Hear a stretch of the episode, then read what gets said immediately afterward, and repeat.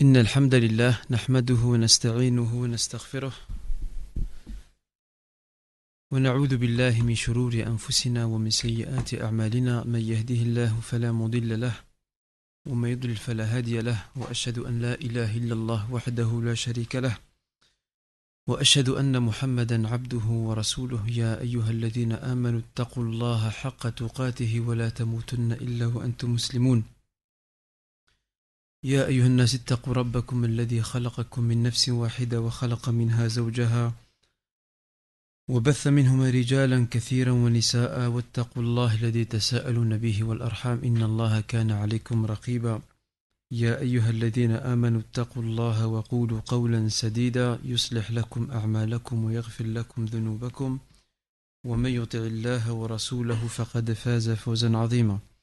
أما بعد فإن أصدق الحديث كتاب الله عز وجل وخير الهدي هدي محمد صلى الله عليه وآله وسلم وشر الأمور محدثاتها وكل محدثة بدعة وكل بدعة ضلالة وكل ضلالة في النار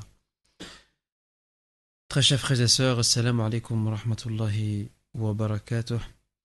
Nous revoici donc à notre deuxième cours consacré à la biographie de notre prophète Muhammad sallallahu alayhi wa sallam.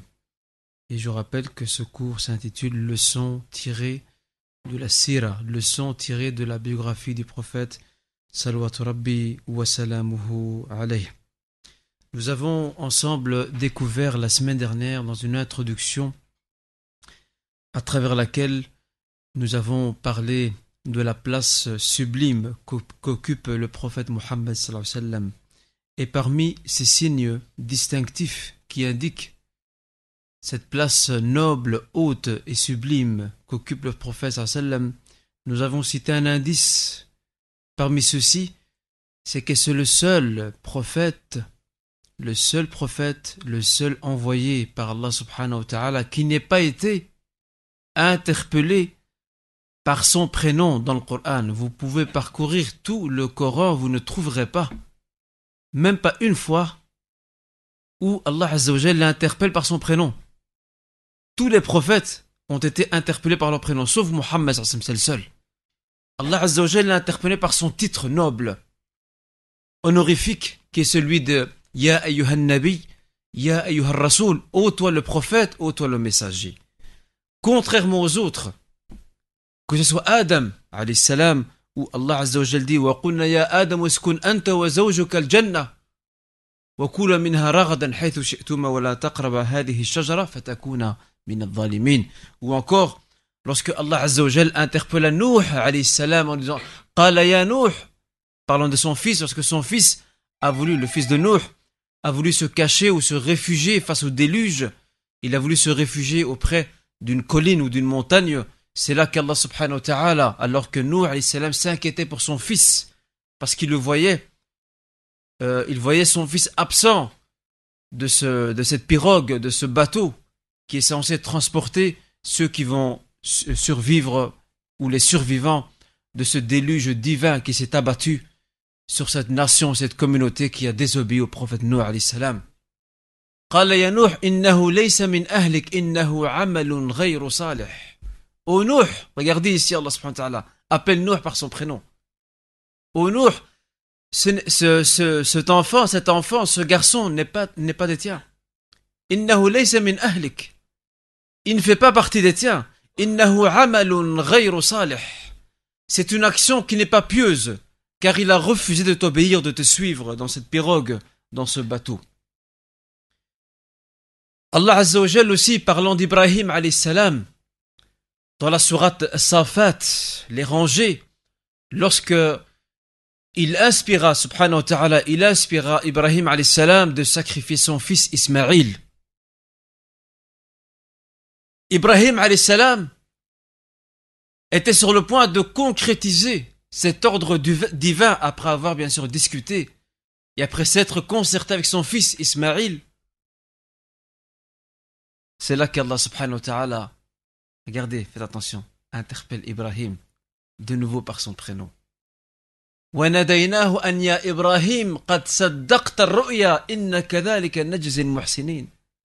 Et Allah appela Ibrahim. Tu as certes cru en le songe qui t'a été inspiré. Ainsi donc, nous récompensons et nous rétribuons ceux qui agissent dans la vertu et dans la piété. Aussi, Moussa salam, encore un autre prophète parmi les prophètes d'Allah subhanahu qui a été appelé et interpellé par son prénom. Allah Azza dans un verset, parle de son élection, al-istifa. Allah subhanahu wa ta'ala l'a élu, l'a choisi. Regardez ce que dit Allah subhanahu dans ce verset, il dit قال يا موسى إني اصطفيتك برسالاتي وبكلامي Allah dit à Moussa, oh Moussa, je t'ai élu par mon message et par ma parole. Et encore, Isa salam, aussi interpellé par son prénom. Lorsque Allah Azzawajal, face à la persécution de ses semblables qui cherchent à le tuer, a tué Isa salam. Allah Azzawajal va l'élever. Regardez ici, il l'interpelle. قال الله يا عيسى إني متوفيك ورافعك إلي. Oh Isa, je vais certes te faire mourir, mais le faire mourir ici signifie qu'Allah va le faire endormir. Pas mourir dans le sens où il meurt définitivement, car Isa reviendra sur terre, comme l'attestent de nombreuses traditions prophétiques, entre autres celles rapportées par l'imam musulman. Regardez ici. Lorsqu'Allah subhanahu wa ta'ala dit Oh Isa, nous allons certes te faire mourir ou t'éteindre. Et nous allons t'élever vers nous. Ce sont des exemples que je vous donne, euh, très chers frères et sœurs, pour vous démontrer que la plupart des prophètes et messagers ont été interpellés par leur prénom spécifiquement. Sauf Muhammad C'est le seul. C'est le seul, salawatu rabbi wa alayh, qui a été interpellé par son titre honorifique. Ya ayyuhan nabi, ya ayyuhan rasoul. Ô toi le prophète, ô toi le messager. Et j'avais donné la semaine dernière euh, la raison ou la signification de cette interpellation par le titre honorifique. C'est que lorsqu'on respecte énormément une personne, un savant, un professeur, un homme éminent, on ne l'appelle jamais par son prénom. Même son nom de famille, on ne le cite pas. On l'appelle par son titre. Le savant, le professeur, monsieur le savant, monsieur le professeur, son éminence. Vous voyez? Alors si déjà ça, nous en tant qu'êtres humains on fait ça, nous, nous, appliquons cette règle de bienséance, de respect envers les gens, les gens de science, envers les savants, envers les professeurs, que dire d'Allah subhanahu wa ta'ala qui a appliqué cela avec son messager C'est lui son créateur. Allah azzawajal khaliqu bashari ajma'in. Allah subhanahu wa ta'ala est le créateur de Muhammad et le créateur de nous tous et toutes. Et pourtant, regardez comment il l'a il l'a honoré en ne l'appelant que par son titre. Ça, ça prouve la place honorifique que Muhammad occupe auprès d'Allah Et les compagnons, les compagnons hommes et femmes ont compris cela. Vous pouvez parcourir, comme je l'ai indiqué la semaine dernière lors du cours précédent, vous pouvez parcourir la sunna et la sira du prophète vous verrez que vous ne trouverez pas un compagnon interpeller le prophète par son prénom. Sauf s'il s'agit d'un polythéiste ou d'un bédouin qui vient du désert et, qui ne connaît pas les bonnes manières. Là, c'est possible qu'il l'appelle par son prénom. Mais la plupart des compagnons, retournez aux traditions prophétiques et vous allez voir que la plupart des compagnons, hommes et femmes, interpellent le prophète par son titre. Car le Coran les a éduqués. Al-Qur'an Et c'est ce qui nous manque nous aujourd'hui c'est être éduqué par ce livre, apprendre exemple dans nos bonnes manières, dans notre manière de traiter les gens avec beaucoup d'égards, et surtout ceux qui ont un savoir et qui ont une place honorifique importante au sein de la communauté. Il y a là un exemple pour nous à suivre. Nous avons également découvert ensemble que la biographie du prophète sallam, représente la seule biographie au monde et dans l'histoire, la seule qui ait été enregistré et consigné avec une précision inouïe. Vous pouvez prendre n'importe quelle personnalité illustre de l'histoire, n'importe laquelle. Que cette personnalité soit musulmane ou non musulmane. Vous ne trouverez pas, vous ne trouverez pas un registre aussi détaillée, aussi, précis que celle du prophète Mohammed sallam. Tout a été décrit le concernant. Sa manière de dormir, sa manière de marcher, sa manière de s'habiller, sa manière de, de saluer, sa manière de rire, de sourire, de pleurer, de lire le Coran, etc., etc., etc. Et on a également vu ensemble la semaine dernière, chers frères et sœurs, nous avons également découvert ensemble que celui et celle qui lit ou qui part à la découverte de la sira du prophète, de la biographie du prophète, ne peut être qu'interpellé, ne peut qu'avoir à l'esprit une série d'interpellations coraniques. Et nous en avions cité quelques-unes. Parmi celles-ci, nous avons la parole d'Allah subhanahu wa ta'ala qui dit, s'adressant parlant de son messager Muhammad sallam, et décernant un certificat définitif à son messager. Tu es certes doué d'un noble caractère. Ça c'est le parachèvement, la perfection divine attestée par Allah subhanahu wa ta'ala quant à l'éducation donnée à Muhammad sallam.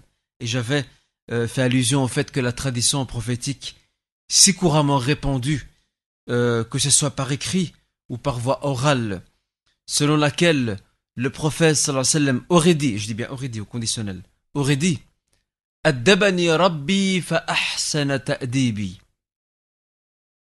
Allah subhanahu wa ta'ala m'a éduqué et a parfait mon éducation.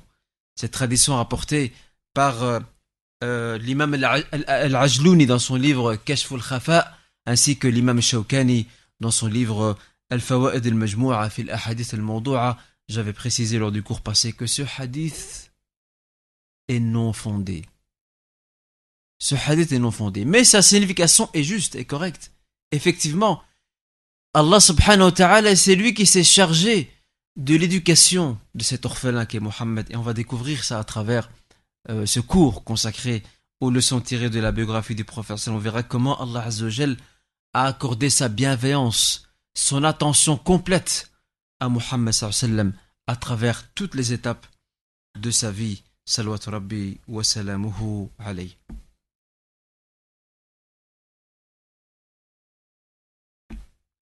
Aussi, Allah Azzawajal nous rappelle aussi dans l'une des interpellations que nous devons prendre dans le prophète un exemple à suivre. Un exemple à suivre.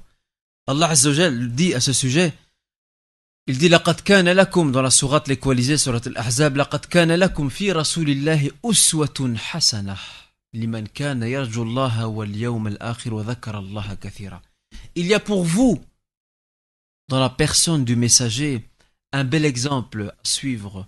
Pour ceux et celles qui croient en Allah pour et celles en l'au-delà et qui invoquent ou qui évoquent Allah subhanahu wa ta'ala son Seigneur constamment. Le prophète doit nous servir de modèle en toute cette raison que lorsque nous observons sa biographie, nous voyons qu'il était effectivement un modèle dans les domaines de la vie, dans tous les domaines. Le prophète n'était-il pas, n'était-il pas un père de famille? Il était un père de famille, un époux, un professeur, un chef d'État et un fin stratège et un guide. Il a combiné tous ses rôles en un seul moment. Ainsi donc, il s'offre un exemple. Il s'offre un exemple à toutes les catégories de la société pour prendre exemple sur sa personne parfaite. Et aujourd'hui, nous allons, Inch'Allah Ta'ala, aborder un nouveau chapitre et qui est le suivant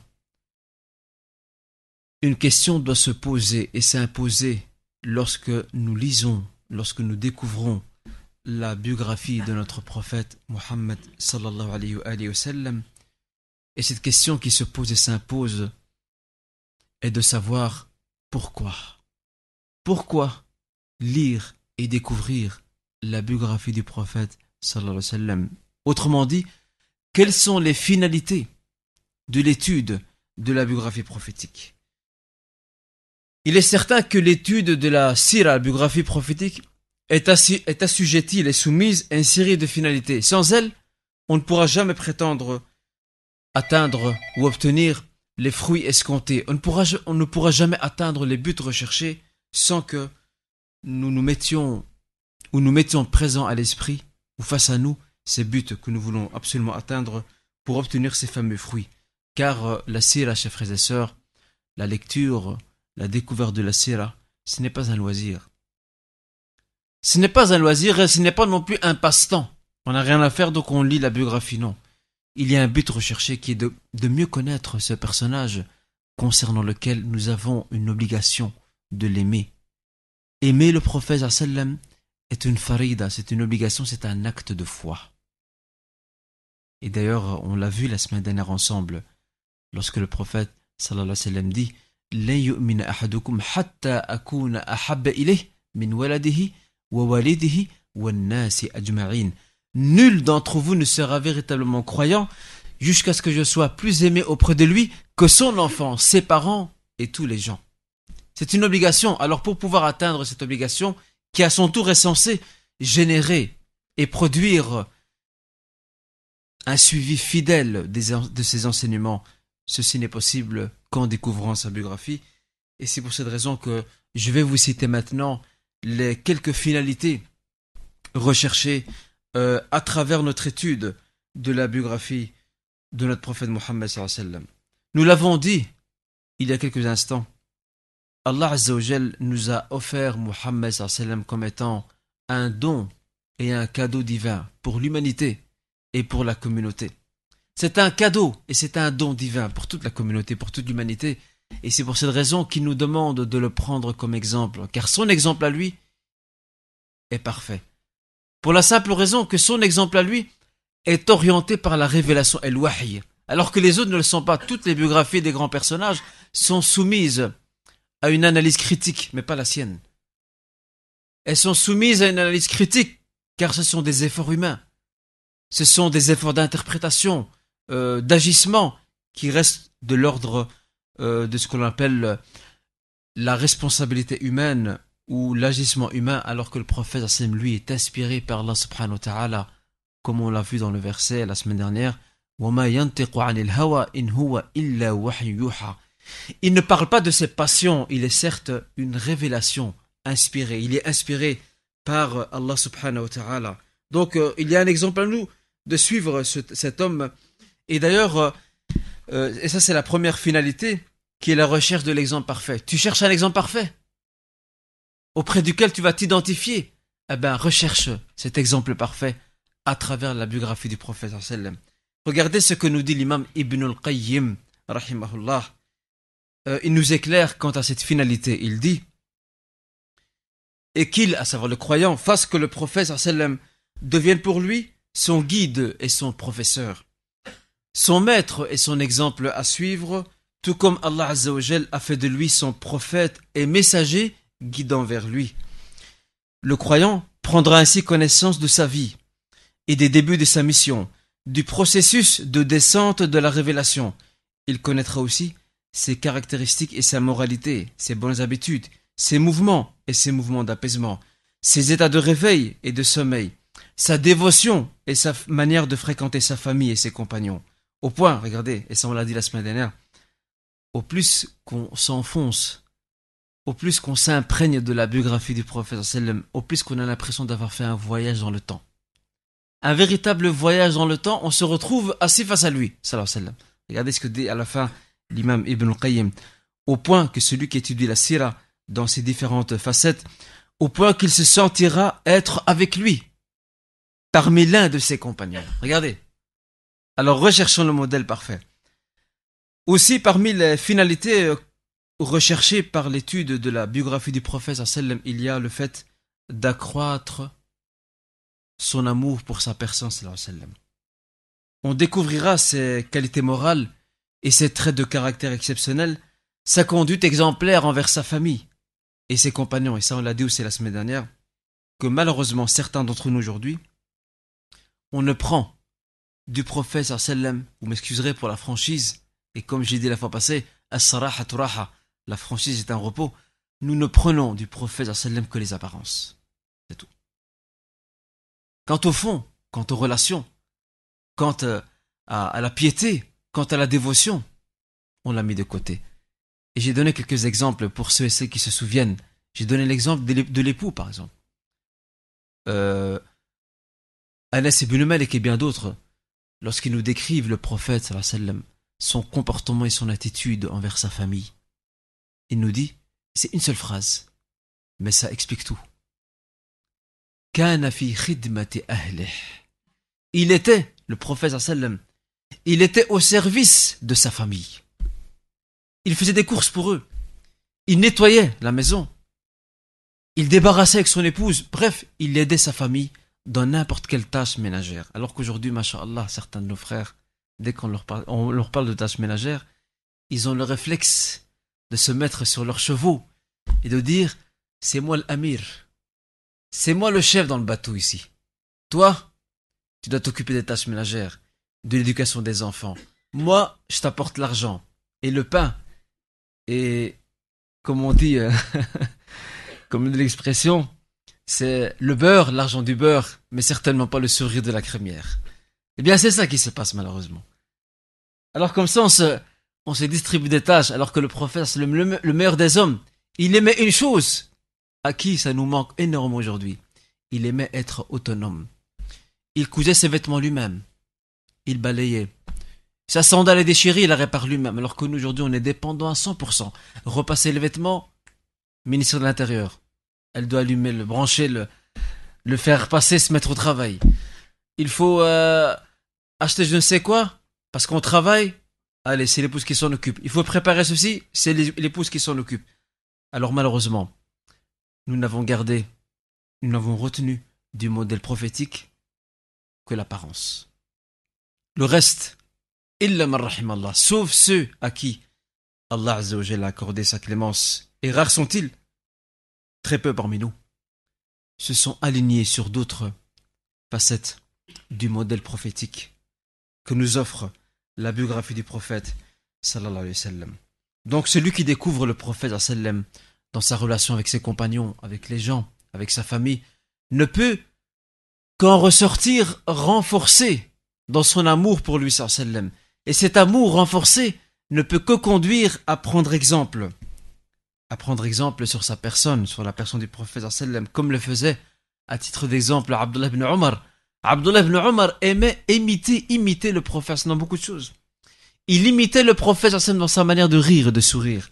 Il l'imitait dans sa manière de s'habiller. Il l'imitait dans sa manière de marcher. Même lorsqu'à un moment donné, à un âge avancé, le prophète s'appuyait sur une canne. Parce qu'il commence, l'âge commence à le fatiguer. Ibn Omar, qui est pourtant jeune, lui aussi a pris une canne. Il a commencé donc à prendre exemple sur lui.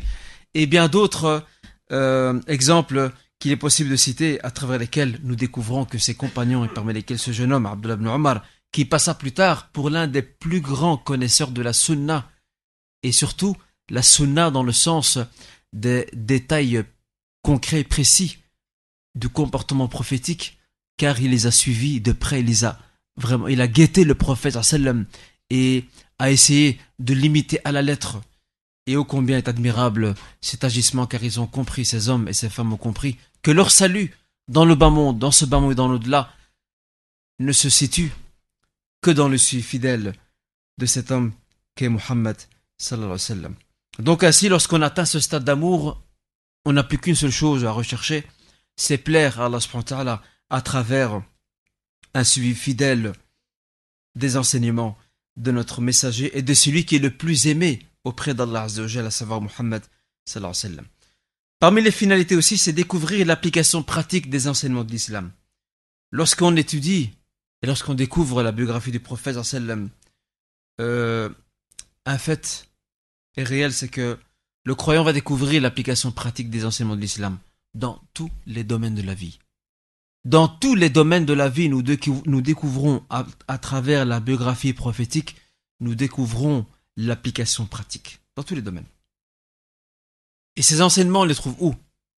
Les enseignements de l'islam, on les retrouve dans le Coran et dans la sunna prophétique et en parcourant la sira, on va voir que le prophète au quotidien, dans toutes les situations, en toutes circonstances, dans tous les événements et dans n'importe quel endroit, il a traduit à la lettre l'enseignement prophétique, l'enseignement coranique, et bien sûr, en tant qu'exemple lui-même, l'enseignement prophétique, et ce n'est pas pour rien que Aïcha disait, lorsqu'on l'a interrogé quant au comportement du prophète, elle a répondu,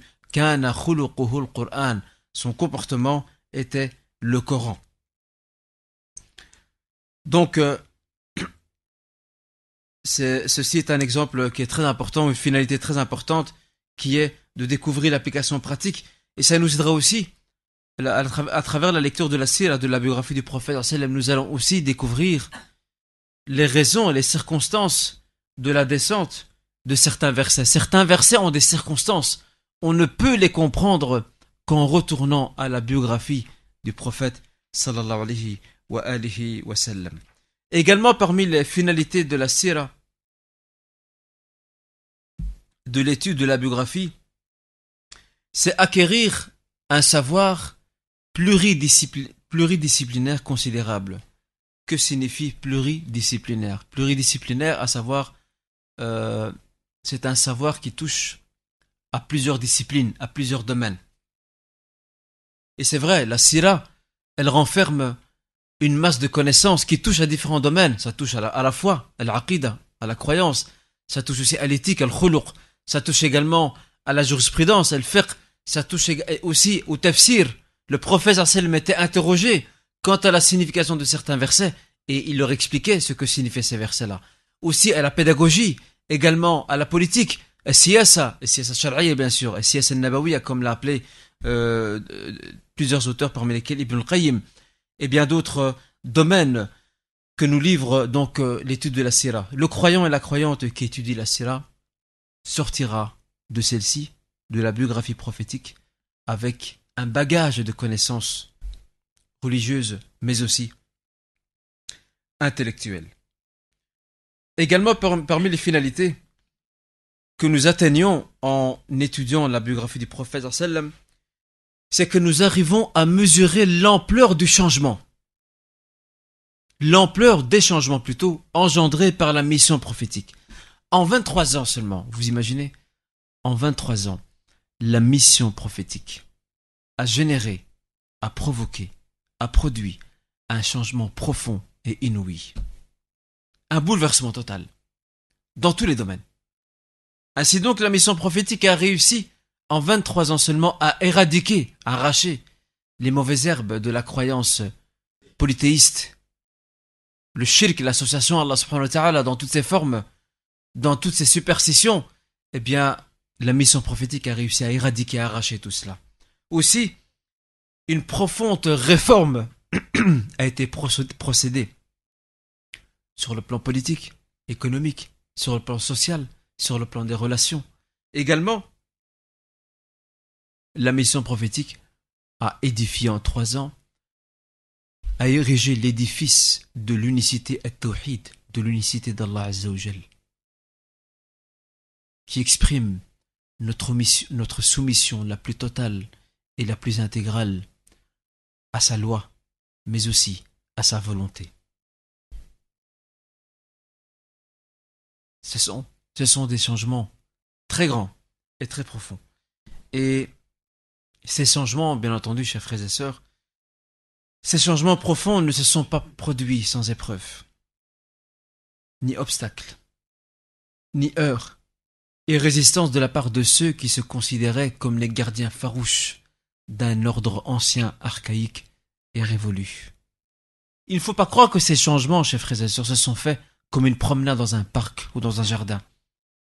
Ces changements profonds que la mission prophétique a accomplis se sont faits avec de très lourds sacrifices, avec des pertes en vie humaine, avec des persécutions terribles et atroces, avec euh, des crises, des crises qui ont secoué, bien sûr, Médine, mais aussi la communauté première née à Médine, et tout cela venait de ceux et celles qui résistaient solidement et le mieux qu'ils peuvent face à l'avancée irrésistible de l'islam en Arabie. Il faisait tout pour résister. Et il n'hésitait pas à user de n'importe quelle méthode pour mettre un frein, ou du moins pour retarder l'échéance de la fin du joug et de la domination du polythéisme en Arabie. Donc ce changement ne s'est pas fait facilement. Et là, il y a une leçon pour nous. Il y a une leçon pour les prédicateurs, pour les gens de science. Que le chemin de la prédication pour les réformateurs et le muslihoun, que ce chemin-là n'est pas un chemin facile. Ceux qui entrent dans ce chemin, qui empruntent ce chemin, seront critiqués, seront persécutés, seront provoqués, seront accusés, seront insultés. Il en est de même pour le prophète sallam et ses compagnons. Ils ont subi toutes les atrocités qu'on ne peut même pas nous aujourd'hui qui vivons dans l'aisance, le confort et l'opulence, on ne peut pas s'imaginer ce que leur a coûté le fait de défendre cette religion, mais aussi de la répandre. Euh, aussi, euh, à travers donc, euh, comme je disais, donc à travers cette finalité importante, et je le rappelle une fois de plus, les prédicateurs, les gens de science, ceux qui travaillent à la réforme de la société et de l'état de la communauté, eh bien, ils ont là à travers cette finalité, à travers ce qui est arrivé au prophète ils ont une consolation. Ils sont consolés. Car ils se disent qu'avant eux, d'autres gens sont passés par ce chemin. L'ont emprunté. Et regardez, subhanallah. Nous avons encore un exemple vivant, immortel et éternel, qui est le Coran. Il suffit de lire les récits des prophètes. Et d'ailleurs, je vous recommande le récit des prophètes d'Ibn Kathir des meilleures références dans ce domaine-là. Regardez ce que les prophètes et messagers ont subi, ce qu'ils ont enduré de leur peuple et communauté. Et les savants du tafsir et les spécialistes des sciences du Coran, lorsqu'ils parlent des récits du Coran et de la finalité pour laquelle Allah subhanahu wa évoque et relate les récits du Coran dans son les récits des prophètes plutôt, dans son livre saint, ce n'est pas pour nous distraire, mais c'est pour le prophète lui-même en premier lieu, pour sa communauté naissante et pour tous ceux et celles qui viendront après. Que le chemin qui conduit vers la réussite est un chemin parsemé de tempêtes, parsemé d'épreuves, parsemé d'obstacles, parsemé de difficultés. Et ce n'est pas pour rien que le prophète nous le dit, alors que lui, il est aguerri à ce chemin. Il dit حفت الجنة بالمكاره وحفت النار بالشهوات Le chemin qui conduit vers le paradis est un chemin parsemé d'épreuves et de choses insupportables, alors que le chemin qui conduit vers l'enfer, il est parsemé de passion, de plaisir et d'envie, qui sont beaucoup plus faciles à obtenir que les sacrifices et les efforts et la patience.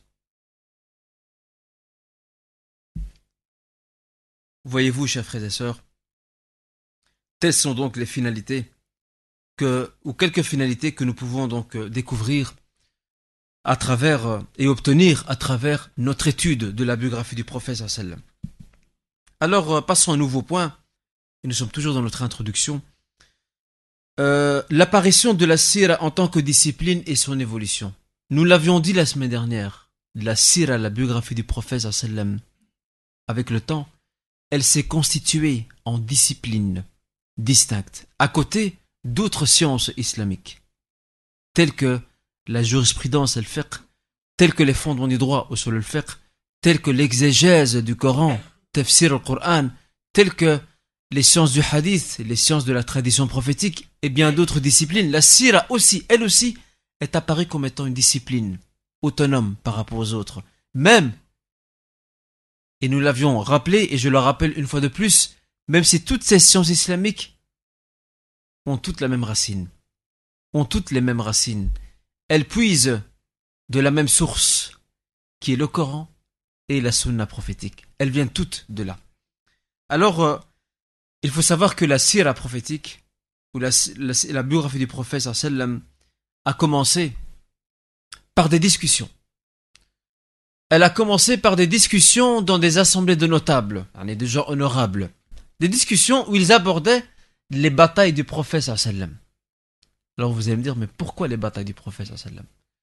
Les batailles du prophète sallam constituaient l'une des étapes les plus importantes du combat qu'il a mené sur 23 ans.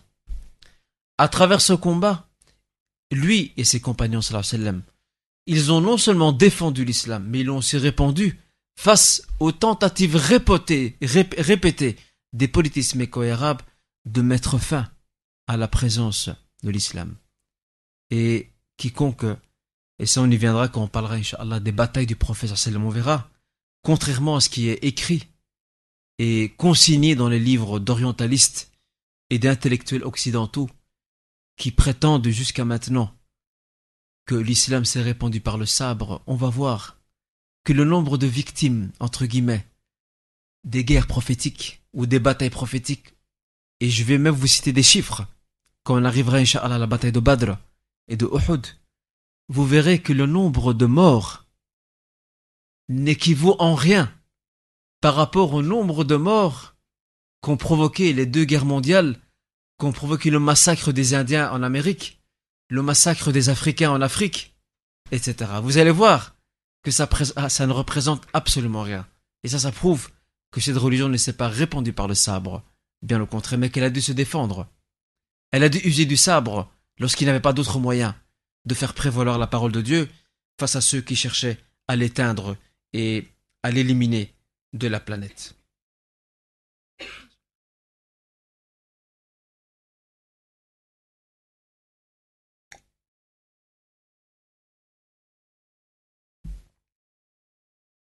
Alors ces, narrations et ces récits rapportés ou discutés dans ces assemblées touchaient, comme je venais de le dire, aux batailles du prophète sallam. Ainsi on parlait de Badr, de Uhud, de la bataille de l'Ahzab aussi, la bataille des coalisés, et de bien d'autres événements qui sont loués donc à, donc à ces batailles prophétiques. Et le fait que ces gens-là, ces notables, ces nobles, parlent des batailles prophétiques on appelle ça en arabe El-Marazi. C'est la cellule embryonnaire qui va donner naissance à la biographie du prophète. Retenez bien le nom, El-Marazi.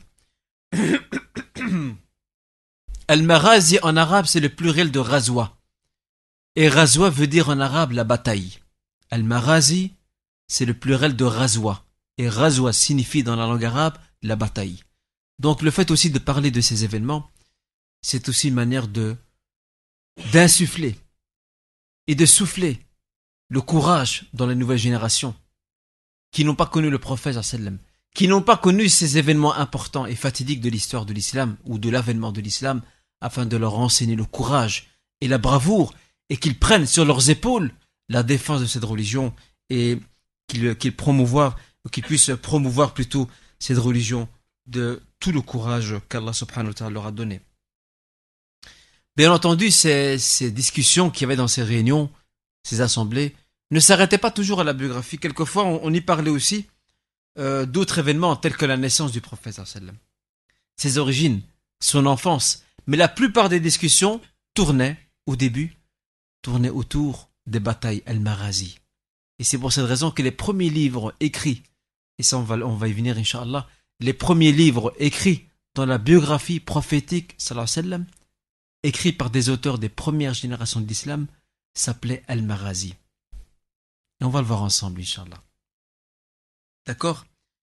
Au point que l'enseignement de ces, de ces batailles, de ces marazis, devint si important qu'il occupa une, place centrale dans l'enseignement primaire des musulmans. Regardez ce que dit Zain al-Abidi, il dit il dit Kunna al-maghazi كما نتعلم السورة من القرآن أو كانوا يعلمنا المغازي كما يعلمنا السورة من القرآن Il disait, on nous enseignait les maghazis du prophète, donc les batailles du prophète sallam, comme on nous enseignait une sourate du Coran. Regardez à quel point c'était important de, de, garder ce lien intra, ou plutôt euh, transgénérationnel, afin que les nouvelles générations restent fidèles aux anciennes et qu'elles préservent les acquis car leurs aïeuls, leurs pères et grands-pères, qui étaient les compagnons et à leur tête le prophète ont consenti d'immenses sacrifices. Il est du devoir des nouvelles générations de préserver cette mémoire et de poursuivre l'œuvre, poursuivre l'œuvre entamée par leurs prédécesseurs. Et ensuite, il y a d'illustres noms qui vont apparaître et qui vont se faire connaître dans le domaine de la narration des batailles prophétiques de ce qu'on appelle El-Marazi. Je vais vous en, citer deux. Retenez-les bien. Vous avez le premier, c'est Urwa ibn Zubayr. Urwa ibn Zubayr qui est mort donc euh, l'an 92 de l'Égypte. Et le deuxième, c'est Aban ibn Uthman. Aban ibn Uthman. Qui est Urwa ibn Zubayr? Urwa ibn Zubayr, c'est le fils d'un compagnon illustre qui s'appelle Az-Zubayr ibn al-Awwam. Et Az-Zubayr ibn al-Awwam, on le surnommait à l'époque du prophète, et quel honneur pour lui, on le surnommait l'apôtre, comme les, comme les, les, les apôtres de Isa Jésus, l'apôtre du prophète. Hawari Rasul, on le surnommait l'apôtre du prophète. Il avait une place importante auprès du prophète. Az-Zubayr ibn al-Awwam, le père de ce grand narrateur des marazis, des batailles prophétiques, Urwa ibn Zubayr, donc son père Az-Zubayr, compagnon, il avait pour épouse la fille d'Abu Bakr, Asma bint Abu Bakr. Autrement dit, Urwa ibn Zubayr avait pour grand-père Abu Bakr et pour tante Khala, pour tante maternelle, qui? Aïcha. Parce que Asma et Aïcha sont des sœurs. D'accord? L'autre personnage important et clé dans les débuts de la biographie prophétique, c'est Aban ibn Uthman. Aban ibn Uthman, c'est très simple.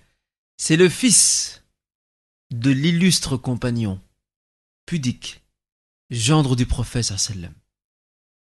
Et troisième calife de l'islam, Uthman ibn Affan. Aban, fils de Uthman.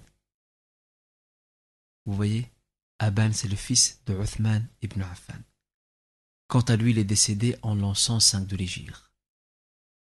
Et ces deux hommes, Urwa ibn Zubayr ainsi que Aban ibn Uthman, et tous les deux sont considérés de leur vivant parmi les plus brillants juristes fuqaha de Médine, parmi les plus, les plus grandes autorités juridiques de l'islam à Médine, Urwa ibn Zubayr ainsi que Aban ibn Uthman, il y en a d'autres bien, entendu, ces deux-là donc euh, pour ne citer que. Euh, ces deux hommes-là représentaient une autorité incontestable dans le domaine de la sira. C'est pas compliqué. En raison de leur proximité de la famille du prophète. Ils avaient accès à toutes les informations, à toutes les narrations, à toutes les traditions touchant à la biographie du prophète sallam. Aban, c'est le fils de Uthman. Uthman a participé à tous les grands événements et a vécu avec le prophète sallam. Urub ibn Zubair, sa mère, non seulement sa mère, c'est la fille d'Abu Bakr, son grand-père, c'est Abu Bakr, son père, c'est Zubair ibn al-Awam, qui lui aussi a vécu les grands événements de l'islam. Donc ils avaient un accès beaucoup plus facile et étaient au courant de pas mal donc d'événements. Donc en raison de leur lien de parenté avec la famille du prophète sallallahu. Bien entendu, la, biographie du prophète à ce stade embryonnaire va connaître une nouvelle évolution. Une nouvelle étape va être franchie. Cette étape se situe au niveau de la thématique, des thèmes, des sujets abordés. Donc vous avez vu au début, c'était que les batailles. On ne parlait que des batailles. Maintenant, ça va s'élargir un peu plus avec le temps. Ça va s'élargir et désormais ça va inclure, cela va inclure la vie du prophète avant la prophétie, les débuts de sa mission, les persécutions à la Mecque, la naissance de la communauté à Médine. Vous voyez, au début, on parle que des batailles, et puis, au fur et à mesure, la sira commence à prendre forme.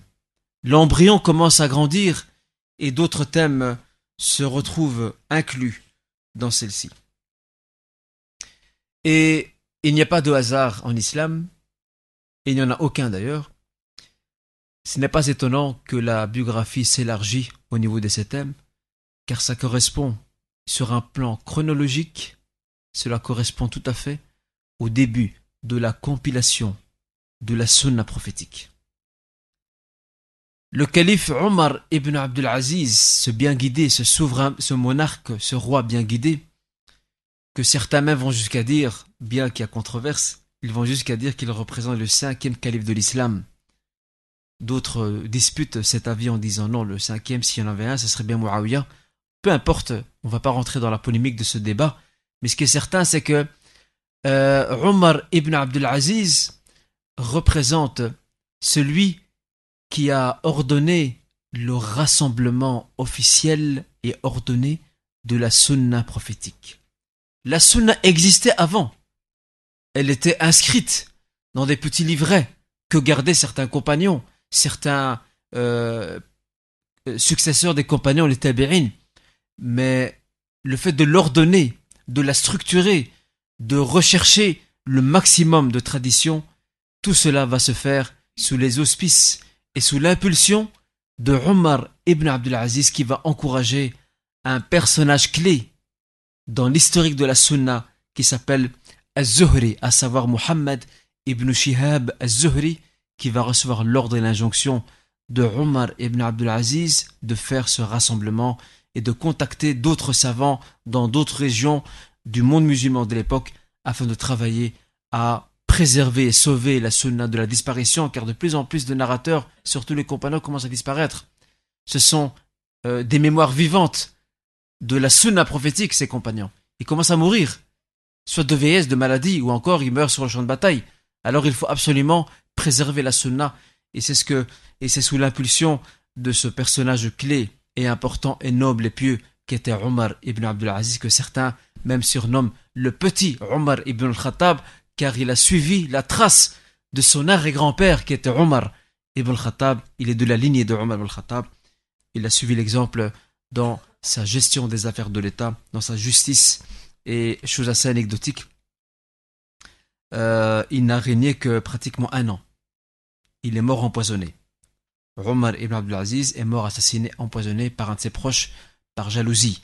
Parce que Omar ibn Abdulaziz, lorsqu'il est arrivé à la tête de l'État, il fait partie de la dynastie Omeyyade, la Dawla al-Amawiya, c'est important d'étudier l'histoire. Et nous, on n'étudie pas assez l'histoire, c'est le problème.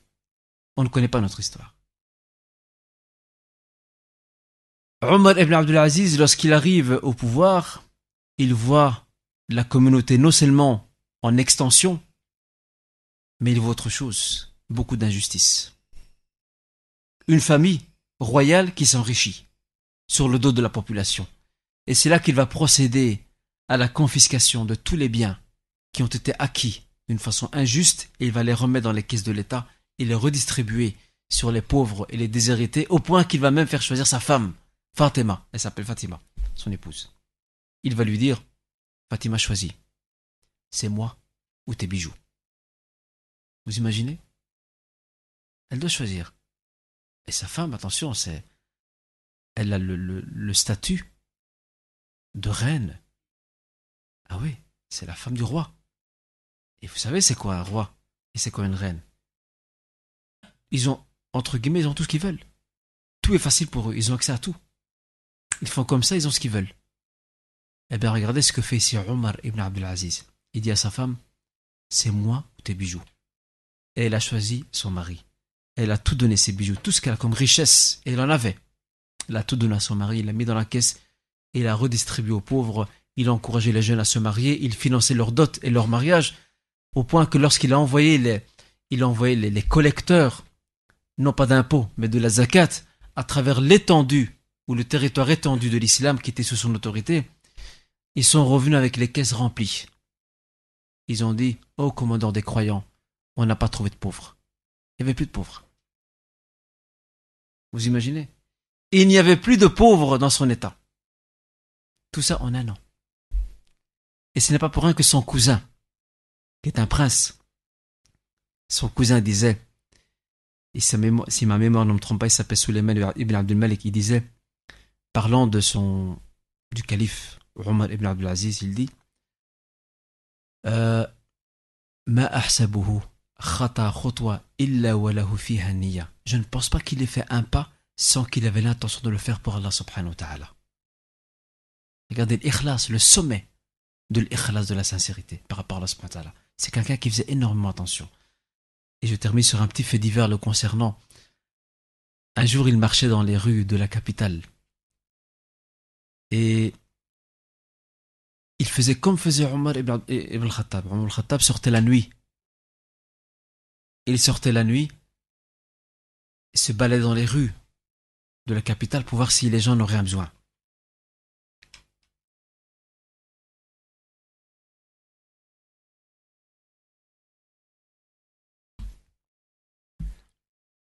Donc je disais, Omar ibn Abdulaziz faisait pratiquer la même politique que son arrière-grand-père, Omar ibn Khattab. Omar ibn Khattab, lorsqu'il était dirigeant à la tête de la communauté, il descendait dans la rue la nuit. Il circulait dans la rue et s'assurait que ses concitoyens n'auraient besoin. Il ne manque de rien. Omar ibn Abdulaziz, roi, souverain puissant, empereur si vous voulez, il descendait aussi dans la rue et il avait avec lui son secrétaire. Et son secrétaire tenait donc euh, une torche ou une lanterne. D'accord? La, nuit, il marchait. Et c'est là qu'à un moment donné, son secrétaire lui a posé une question. Un petit renseignement, il voulait. Il a fait éteindre la torche. Alors le secrétaire n'a pas compris. Regardez ce qu'il répond. Tu m'as posé une question, lui dit-il qui n'a rien à voir avec la raison pour laquelle j'ai allumé cette torche. Je l'ai allumée pour veiller sur les intérêts des musulmans. C'était ça mon intention par rapport à la là. Et j'ai peur que si je, je verse une goutte d'huile, à l'époque on l'allumait avec l'huile, une goutte d'huile dans ce qui n'est pas fait dans les intérêts des musulmans, j'ai peur qu'Allah subhanahu wa ta'ala me juge pour cette goutte d'huile qui était versée dans un sens contraire des intérêts des musulmans. Regardez, Al-Ikhlas, il y a un exemple pour nous ici. Il faisait attention à tout. Et j'espère qu'un jour on aura l'occasion de parler de lui, de ce monarque juste, afin que nous puissions tirer des leçons. Car c'est aussi un savant, Omar ibn Abdulaziz, et c'est un homme humble et simple, malgré sa puissance ou la puissance de son autorité. Donc, euh, la sira correspond, la biographie prophétique correspond où son évolution et son, et son expansion, ou son épanouissement correspond avec le début de la compilation de la sunna. Et durant cette étape, euh, plusieurs personnages vont apparaître comme des personnages clés et incontournables dans la connaissance de la sira, de la biographie. Le premier, c'est bien entendu celui qui reçut la mission de travailler à la compilation de la sunna, à savoir Az-Zuhri, Muhammad ibn Shihab Az-Zuhri, qui est décédé en l'an 124 de l'Égypte.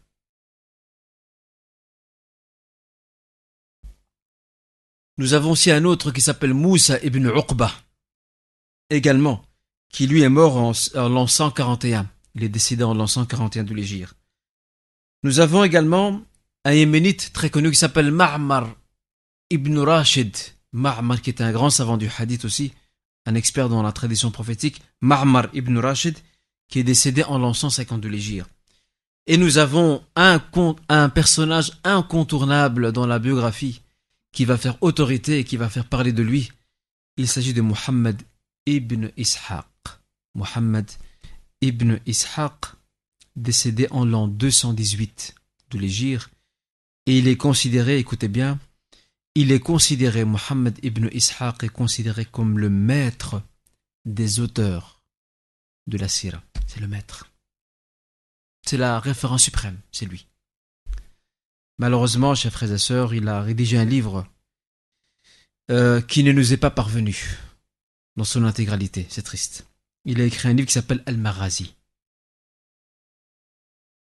Malheureusement, c'est dommage parce que s'il nous était parvenu, ça aurait été un trésor inestimable. Allah, peut-être qu'il existe dans une bibliothèque cachée, on n'en sait rien. Parce qu'il faut savoir qu'il y a pas mal de manuscrits islamiques qui ont été retrouvés ces dernières années, et je peux vous citer un exemple, euh, à la ville de Saint-Pétersbourg, en Russie, qui s'appelait, euh, euh, sous le règne soviétique, elle s'appelait Leningrad. Il y a, il y a la faculté des sciences orientales. Ils ont retrouvé là-bas une caisse rempli de manuscrits islamiques qu'on croyait perdus. Empoussiérés, plein de poussière, enfermés avec double cadenas. Et alhamdulillah, il y a des frères des Émirats d'une association euh, qui s'intéresse à la préservation du patrimoine islamique, à Turath al-Islami. Cette association émirati euh, s'est déplacée jusque là-bas Euh, donc, il s'est déplacé à Saint-Pétersbourg, je rappelle l'ex-Leningrad sous le règne soviétique, et s'est déplacé là-bas afin d'essayer euh, d'obtenir ces manuscrits. Mais malheureusement, ce qu'on peut comprendre aussi, le, le, directeur de la faculté a refusé catégoriquement de leur donner ou même de leur vendre à n'importe quel prix. Il a refusé de leur vendre ces manuscrits qui nous appartiennent, c'est à nous. Mais on ne sait pas comment ils sont arrivés là-bas. Et tout ce qu'ils ont pu faire, ils ont pu euh, microfilmer. Ils ont microfilmé tous les manuscrits. Alhamdulillah, ils ont pu ramener les, microfilms aux Émirats et ils sont disponibles dans la plupart des grandes bibliothèques euh, arabo-musulmanes. Et beaucoup de livres qu'on croyait perdus ont été retrouvés. Et même un livre de l'imam al-Bukhari aussi, qu'on croyait perdu, a été retrouvé, euh, non pas dans cette bibliothèque, mais dans une autre dont le nom ne me vient pas maintenant. Euh, tout ça pour vous dire que le livre d'Ibn Ishaq, qui est le maître des auteurs de la Sira, et qui se dénomme Al-Marazi, ne nous est malheureusement pas parvenu dans son intégralité.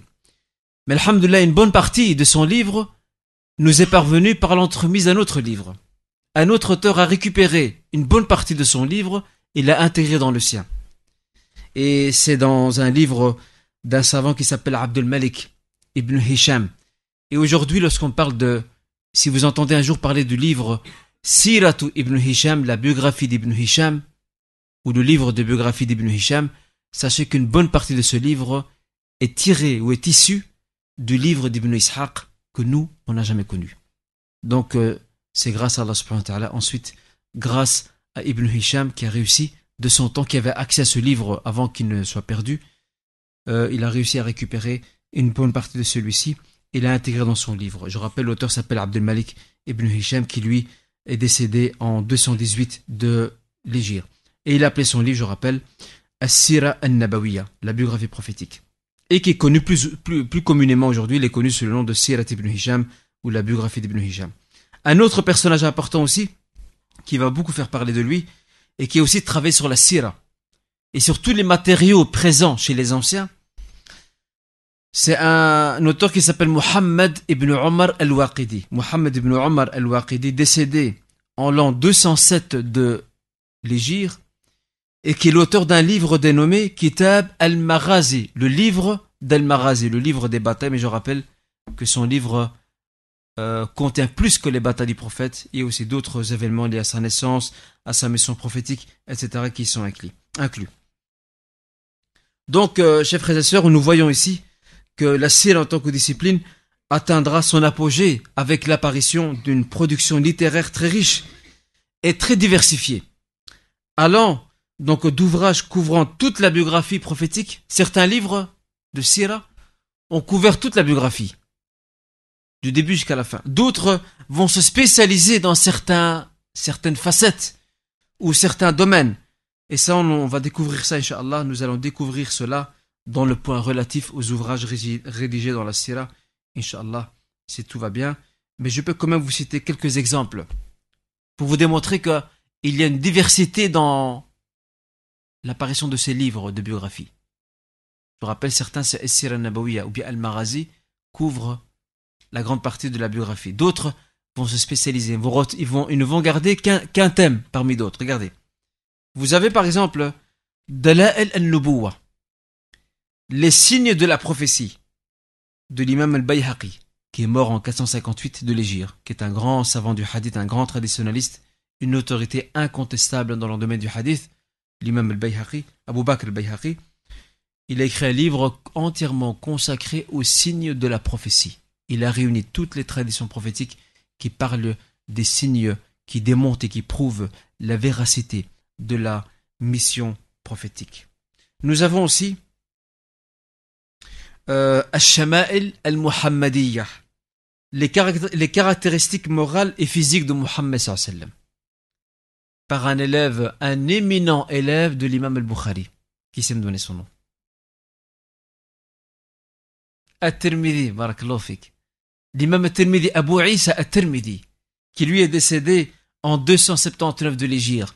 L'imam al-Tirmidhi est l'un des meilleurs élèves de l'imam al-Bukhari, avec l'imam muslim bien sûr. Il a écrit un livre splendide qui s'appelle Les caractéristiques morales et physiques du prophète sallam et ce livre Masha'Allah, tabarakallah, a été traduit en français. Il se vend sur le marché. Il était euh, édité donc euh, aux éditions universelles de Paris.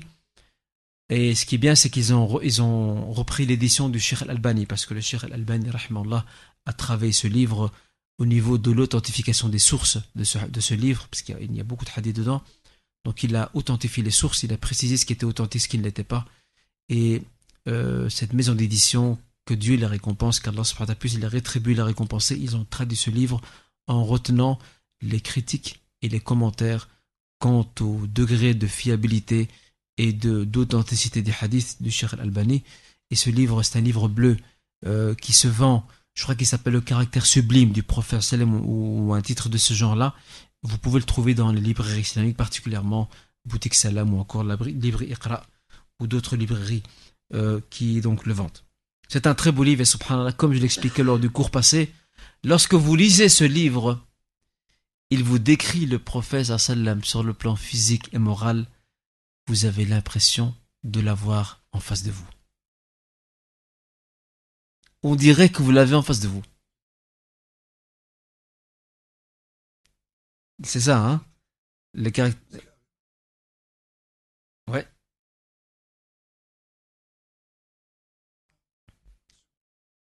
Mhm. Donc le livre s'appelle Caractéristiques sublimes du prophète, c'est ça. Voilà, comme ça vous le savez. C'est un très beau livre en réalité, bleu, euh, bleu, et euh, il est vraiment, il est conseillé de le lire afin qu'on puisse découvrir les qualités morales et physiques du prophète sallam. Tout est décrit. L'imam Tirmidhi a fait un travail fantastique où il a recensé et regroupé tous les hadiths qui lui sont parvenus quant à la description physique et morale du prophète sallam, ses vêtements, la couleur de ses cheveux, la nature de ses cheveux, sa taille, euh, sa façon de marcher, la couleur de sa peau. C'est très physique, etc. C'est à lire. Donc, euh, euh, ça c'est bien sûr un exemple qui vous démontre, et vous prouve, chers frères et sœurs, que la, la production littéraire très riche de la biographie du prophète va connaître aussi une diversification, à savoir que les auteurs de ces livres vont avoir des préoccupations diverses et diversifiées. Certains vont couvrir à travers leurs ouvrages toute la biographie, d'autres vont s'intéresser à certains aspects, etc. Et ça, on va, y revenir, Inch'Allah, lorsque nous parlerons de, euh, de la, des ouvrages rédigés dans la biographie du prophète Mohammed. Alors, euh, Quelqu'un est en droit de se poser la question. Maintenant, nous avons découvert euh, l'historique, comment est apparue la, la, la sira, la biographie du prophète sallam. Elle est apparue comme étant euh, des récits relatés, racontés dans des assemblées. Et c'était des récits propres aux batailles prophétiques. El Marazi, petit à petit, il va s'élargir en incluant la vie du prophète, euh, sa, vie avant, donc, sa vie avant sa prophétie, ses origines, son enfance. Il y aura des auteurs éminents qui vont apparaître, tels que Urub ibn Zubayr, ainsi qu'Aban ibn Uthman. Plus tard, euh, la, la va connaître une, évolution, une expansion quant à, euh, quant, quant à, la, à la compilation, et ça correspond aussi avec la compilation de la Sunna au même moment, et tous les deux sont liés, vont ensemble, et c'est là que vont apparaître des auteurs éminents, comme je l'ai indiqué il y a quelques instants, parmi lesquels nous trouvons, bien entendu, Mohammed ibn Shihab al-Zuhri, ibn Rashid, Mohammed ibn Umar al-Waqidi, ibn Hisham, ainsi que ibn Ishaq, et bien d'autres. Alors maintenant, la question qui se pose, et s'impose. La biographie du prophète, d'où tire-t-elle ses sources? Quelles sont ses références? Elle a des références. Toutes les données qu'on trouve dans la biographie ont des sources et des références.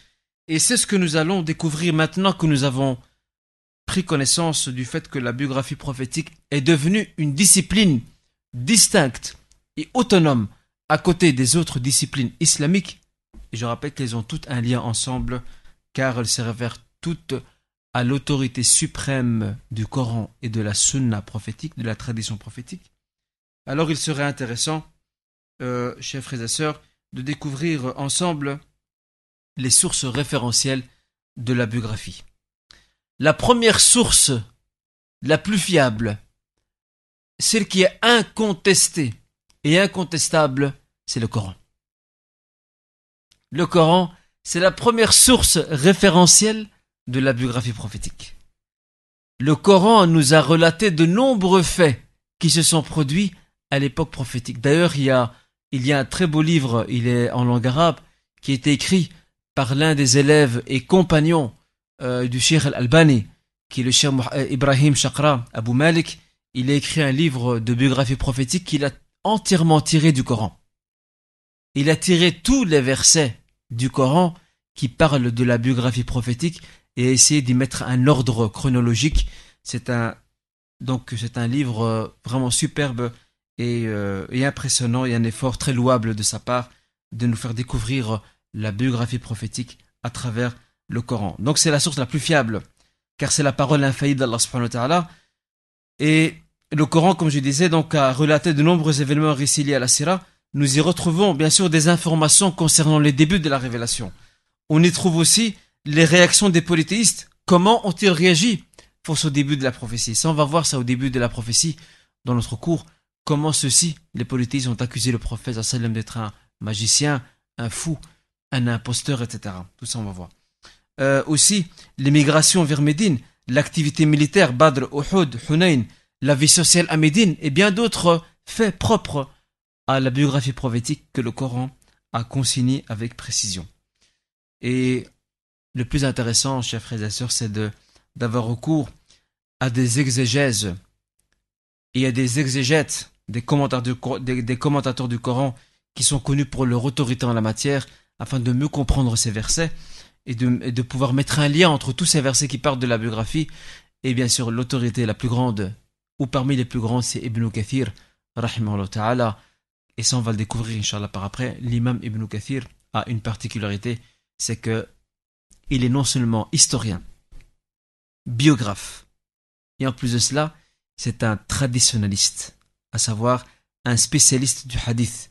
Il a réuni ces trois qualités ensemble, ce qui donne un poids à ses écrits. Lorsqu'il écrit dans l'histoire, on ressent la trace, l'empreinte d'un spécialiste du hadith. Il fait attention aux sources, il essaie de les vérifier dans la mesure du possible. Et ça, on va avoir une précision par rapport à ça très bientôt, euh, Inch'Allah Ta'ala. Donc, euh, si vous voulez découvrir la biographie, le Coran est la première source, et Ibn Kathir peut vous rapprocher donc de celle-ci. La deuxième source, c'est la sunna prophétique.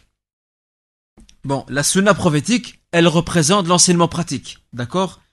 Elle comporte les propos, les propos du prophète, ses actes, mais aussi ses approbations. Ça, c'est la définition de la sunna propos, actes et approbation du prophète fait partie de la sunna. D'accord? Euh, Et donc la, la, sunna prophétique en tant que source référentielle de la sira, elle est représentée par les recueils du hadith, à la tête desquels on retrouve les deux livres les plus fiables, les plus sûrs, les plus authentiques, et qui sont Al-Bukhari, le recueil authentique, Al-Jami' al-Sahih, le recueil authentique de l'imam al-Bukhari et le recueil authentique de l'imam muslim, suivi des recueils de At-Tirmidhi, Abu Daoud, ainsi que An-Nasa'i et Ibn Majah, et qu'on appelle les Sunan. Ces livres-là, on les appelle les Sunan parce qu'ils sont classés dans un ordre juridique, alors que le livre de Bukhari et de Muslim sont plus des ce qu'on appelle des jawami', des euh, sortes de compilations ou d'encyclopédies qui touche pas seulement au côté juridique, mais aussi qui traite de la morale du prophète un peu d'histoire, un peu de biographie.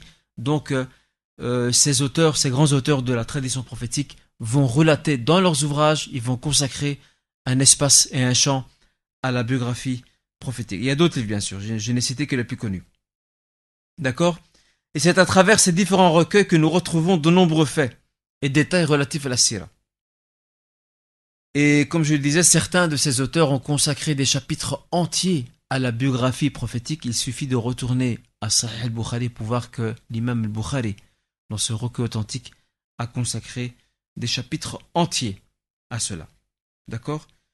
Euh, Hormis les deux livres, Al-Bukhari et Muslim, où euh, dans leur majorité, dans leur globalité, les hadiths et les traditions sont incontestables quant à l'authenticité, les autres livres suivent, At-Tirmidhi, le livre de Tirmidhi, Abu Daoud, An-Nasa'i, Ibn Majah, les récits prophétiques tirés de ces livres doivent être vérifiés quant à leur authenticité.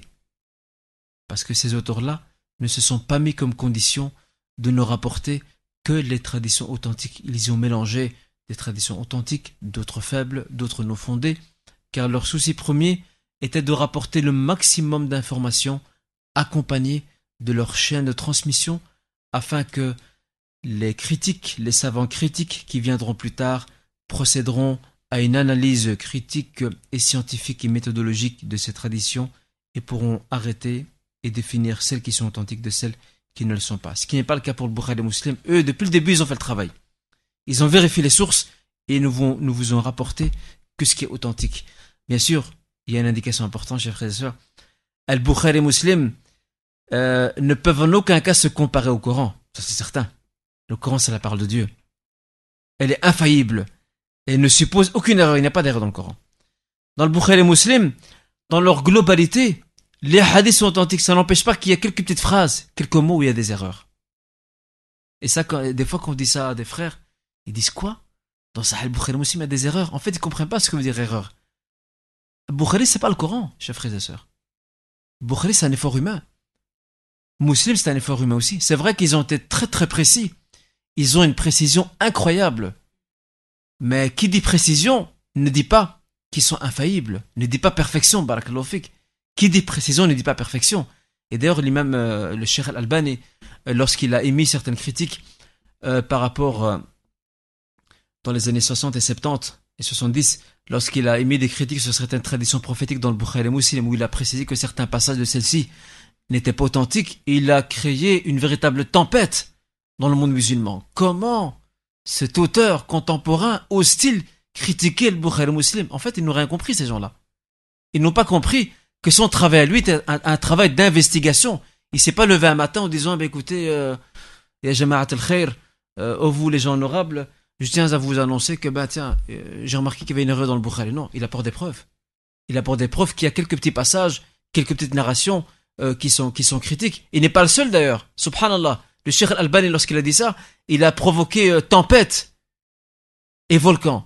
Alors que lorsque des savants bien avant lui, et l'un d'entre l'un d'entre eux, qui est l'imam Ad-Daraqutni, Abu, Abu Hassan Ad-Daraqutni, qui est une grande autorité dans le hadith, lui aussi a contesté certains petits passages dans le Bukhari Muslim, je dis bien certains petits passages, qui ne représentent rien par rapport à l'ensemble des hadiths. On n'a rien dit, on s'est tu. Il n'y a pas eu cette tempête. Alors que le Cheikh Albani, qui est un contemporain, dès qu'il a dit ça, euh, les gens ont remué ciel et terre, ont provoqué des séismes en disant qu'est-ce qu'il fait celui-là? Il remet en question les deux grandes autorités de l'islam. Mais non, il, ne remet pas en question. Au contraire, il nous, rend un très grand service lorsqu'il vérifie, il soumet à examen critique certaines traditions prophétiques. Et d'ailleurs, même lorsque vous retournez à certaines traditions dans le Bukhari muslim que Sheikh Albani a critiqué sur un plan purement scientifique, quand je dis scientifique, c'est-à-dire propre au sens du hadith, euh, il n'invente pas ça sa tête. Il se réfère aussi à des anciens, parmi lesquels, je vous rappelle, Ad-Daraqutni, qui a qui a fait passer Al-Bukhari et Muslim au peigne fin. Et je peux vous dire que Daraqutni, il faut lire sa biographie. Ce n'était pas n'importe qui. Wallah, je vous le dis ouvertement, mes chers frères et sœurs. Vous pouvez m'apporter l'ordinateur le plus performant qui est sur Terre. Il n'arrivera jamais à la cheville de ce personnage de Daraqutni. Impossible. Il avait une mémoire impressionnante. Au point qu'il a dicté de sa mémoire, de sa mémoire. Il a dicté plus de 20 tomes. Vous savez c'est quoi 20 tomes? Plus de 20 tomes remplis de chaînes de transmission avec des narrateurs, des chaînes qui se croient dans, toutes les directions. Des narrateurs qu'on retrouve partout. On retrouve une fois là, une fois là, une fois là. Ils se croisent dans tous les sens. Il l'a dicté de sa mémoire. Et c'est pour cette raison que l'imam Zahabi, lorsqu'il lui a consacré une biographie, lui a dit, si ce récit, selon lequel il a dicté de sa mémoire, est véridique, il n'y a pas de doute. C'est lui l'érudit de la planète. C'est l'érudit, c'est le maître du hadith de la planète. Et c'était Daraqutni qui disait, et c'est un Irakien qui vivait à Bagdad, il disait que personne n'ose inventer des hadiths sur le prophète tant que je suis vivant. Vous imaginez? Il dit tant que je suis vivant, que personne n'ose le faire, car il a le flair, et rien n'échappe à sa connaissance. Alors Daraqutni et Sheikh Albani, pour revenir à ça, il s'est basé entre autres sur les critiques de Daraqutni sur certains petits petits passages et petites phrases qui sont dans le Bukhari Muslim qui ne nuit pas au reste. Hein, vous connaissez le, euh, le lorsque l'imam al-Bukhari, qui est originaire d'Ouzbékistan, il s'est rendu à Bagdad, la cité de la science, de l'ilm et du hadith.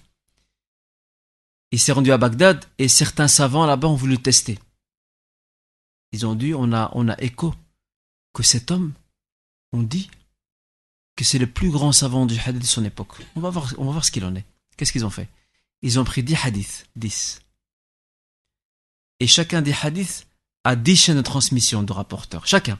Ça fait combien? 10 fois 10 Ça fait 100. Ils lui ont tout mélangé. Et ils lui ont dit, vas-y, dis-nous ce qui est correct dans tout ça. Il a réussi à tout remettre de mémoire. Et oralement, même pas par écrit. C'est pas un examen écrit, euh, il a 4-5 ans pour écrire. De mémoire. Il a tout remis à sa place. Il a remis les 10 chaînes de transmission de rapporteurs propres à chacun des 10 hadiths, il les a remis à leur place. Et comme disaient euh, certains savants anciens, ils disaient, ce qui, nous, ce, qui, ce qui nous étonne dans le Bukhari, ce n'est pas qu'il les ait remis à leur place, c'est qu'il ait réussi à mémoriser toutes les erreurs avant de les remettre à leur place. Ce sont des mémoires colossales, ces gens-là. Ce sont des encyclopédies. Et je ne crois pas que le monde, aujourd'hui, peut encore produire des gens de cette stature et de ce calibre. Alors ne, ne les oublions pas dans nos invocations. Et d'ailleurs, je vous renvoie à la conférence du frère Adil qui s'appelle euh, Leçon tirée de la biographie ou de la vie de l'imam al-Bukhari. Et j'en ai fait aussi une qui va sortir bientôt, Inch'Allah, qui s'appelle Leçon tirée de la vie de l'imam muslim. J'ai pris l'élève. Adil a pris le professeur, moi j'ai pris l'élève. Comme ça, tous les deux on se complètent, Inch'Allah. Euh, donc dans, dans cela. Et lisez bien leur biographie, vous allez voir, vous serez euh, épatés et étonnés. Et vous savez à quoi se résume tout cela? À la crainte d'Allah Azzawajal. Taqwa Allah subhanahu wa ta'ala. La crainte d'Allah Azzawajal ouvre les portes de la connaissance, vous ne pouvez pas vous imaginer. Al-ibada aussi, l'adoration. C'était des gens assidus à l'adoration. L'imam al-Bukhari, lorsqu'il était dans la mosquée prophétique, qu'est-ce qu'il faisait Lorsqu'il devait retranscrire un hadith, il priait, il faisait ses ablutions et priait deux rak'at dans le jardin, ce qu'on appelle Ar-Rawd al-Nabawiya, le jardin prophétique, qui se trouve près de la tribune prophétique dans la mosquée même du prophète le meilleur endroit de la mosquée. Il prie deux rak'at là-bas et invoqué Allah subhanahu wa ta'ala qui puisse lui accorder réussite et qu'il le préserve de l'erreur dans ce qu'il va transcrire. Des hommes qui sont si attachés à Allah si proches de lui, comment ne peuvent-ils pas réussir dans la rédaction de ces deux ouvrages qui jusqu'à maintenant constituent les sources de tous nos actes de foi et de dévotion que nous faisons. D'accord? Donc c'est très important à souligner euh, chers frères et sœurs, par rapport à, euh, à, la sunna. La troisième source de la sira, bien entendu, ce sont les livres de sira eux-mêmes. Et ils représentent, bien sûr, après le Coran, la principale source référentielle pour ceux et celles qui désirent découvrir et connaître les événements et faits liés à la vie du prophète. Et on va voir ça plus tard, Inch'Allah, euh, les différents ouvrages écrits dans la sira qui sont des ouvrages tout à fait indépendants des autres livres ou des autres sources référentielles qu'on a citées auparavant, le Coran et la Sunna particulièrement. Euh, autre source, les livres d'histoire. Les livres d'histoire représentent une autre source référentielle dans laquelle la Sierra puise ses sources et ses informations. D'accord? En effet, lorsque vous retournez dans le livre d'histoire, euh, des chapitres entiers sont consacrés à la biographie et surtout les premiers chapitres donc de ces livres sont consacrés donc euh, à la biographie Bien entendu, ces livres d'histoire doivent être soumis à un examen critique par des spécialistes, en l'occurrence des spécialistes du hadith qui peuvent attester de l'authenticité, de la non-authenticité euh, d'un fait relaté. Euh, parce que bon, ce qu'ils ont relaté, ce que les historiens ont relaté, tout ce qu'ils ont relaté n'est pas nécessairement authentique. Leur souci premier, comme je l'ai dit là tout à l'heure, euh, pour ce qui concerne des livres de hadith en dehors de Bukhari et Muslim, leur souci premier était de rapporter le maximum de faits, de récits, accompagnés de leur chaîne de transmission, après, aux auteurs critiques de faire le travail de déblayer un peu tout ça et de mettre de l'ordre en précisant ce qui est authentique et ce qui ne l'est pas. D'accord? Euh, Mais une fois de plus, la référence dans le livre d'histoire, c'est de nouveau Ibn Kathir.